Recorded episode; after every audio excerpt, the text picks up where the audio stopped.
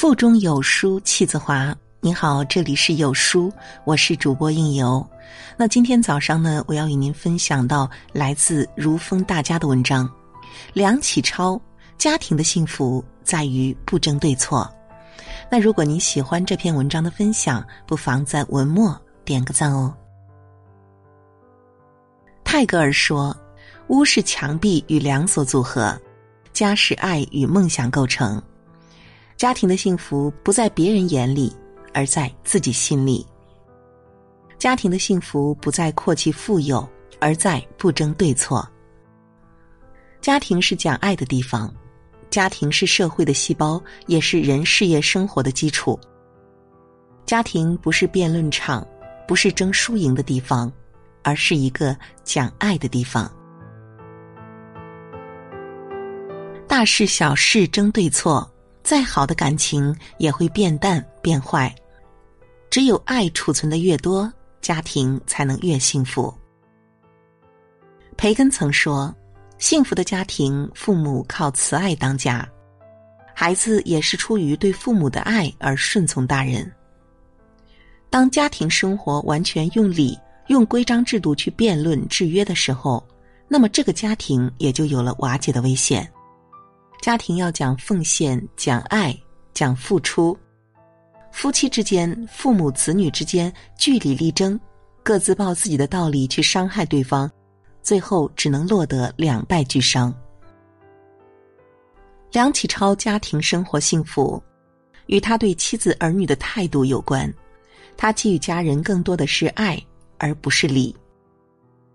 子女们在外求学期间所选专业有些并非热门。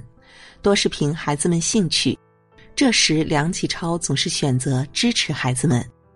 梁思成和梁思永二人调皮开车被撞，梁思成写信给大女儿告状称，思永嘴不能吃东西，思成便大嚼大啖去气他；思成腿不能动，思永便大跳大舞去气他，真顽皮的岂有此理！话虽这样说，但梁启超并未与二兄弟就道理争吵，反而体贴关心孩子。他们弟兄两个勇敢和纯挚的性质，我很喜欢。有人说不讲道理是一个缺点，只讲道理则是一个盲点。在家庭生活中，靠理不如靠情。与其指责对方的错误，总盯着对方的不足看，还不如为对方做一些力所能及的事情。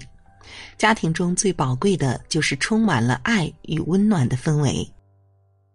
家庭要幸福，要谦让。古语有云：“劳谦虚己，则负之者众；骄慢倨傲，则去之者多。”谦让是身体的良心。我们都懂得在外与人相交要谦让，但都忘记了家庭生活更需要学会谦让。人生大部分时间都是在家庭中度过的，长期相处难免勺子碰锅沿，但有了矛盾之后，一定要针尖对麦芒，争得脸红脖子粗吗？家庭的矛盾多种多样，但没有过不去的坎儿，遇事一定要冷静，多想想对方的好，谦让一点。梁启超有九位子女，孩子多了，矛盾难免就多。但梁启超的子女个个成才且相处融洽，这源于梁启超从小对孩子们的谦让教育。除了教育孩子，梁启超在与妻子的相处中也深谙谦让之道。梁启超与妻子李惠仙相伴三十三年，三十三年里两人几乎没有红过脸。李惠仙出身大户，性格泼辣，婚后生活中梁启超处处包容谦让她。为此，梁启超还得了一个“惧内”的名号。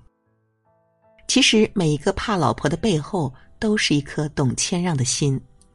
在家庭生活中，夫妻相处要谦让。两个人成长经历不同，观点看法不同，出现矛盾不要急着争吵，迁就一下对方，各退一步，把问题变小。父母子女之间也要谦让。时代不同，父母子女之间必然存在代沟与隔阂。相处时不要争对错，能有什么矛盾是谦让一下解决不了的？家庭要幸福，要体贴。家庭要幸福，要和谐，需要包容与体谅。爱挑剔的人永远感受不到幸福。宽容待人、体谅他人是事业成功、家庭幸福美满之道。在家庭生活中，每个人都有不同的个性与想法，没有体谅的润滑，又怎么能和谐呢？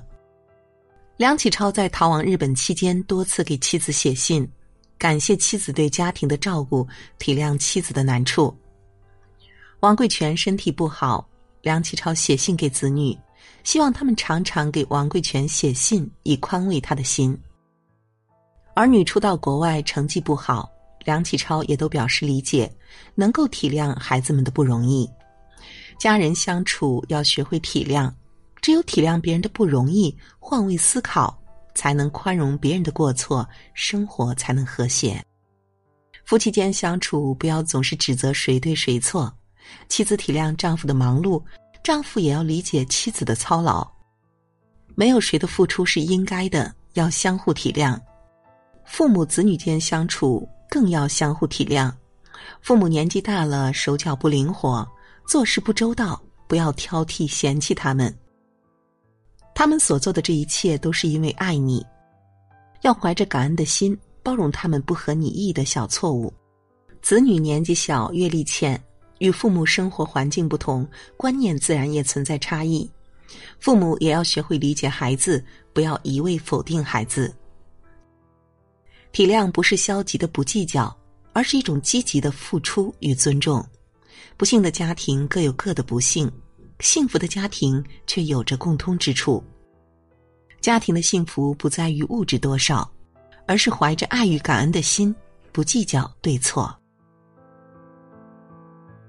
好了，在这个碎片化的时代，你有多久没有读完一本书了？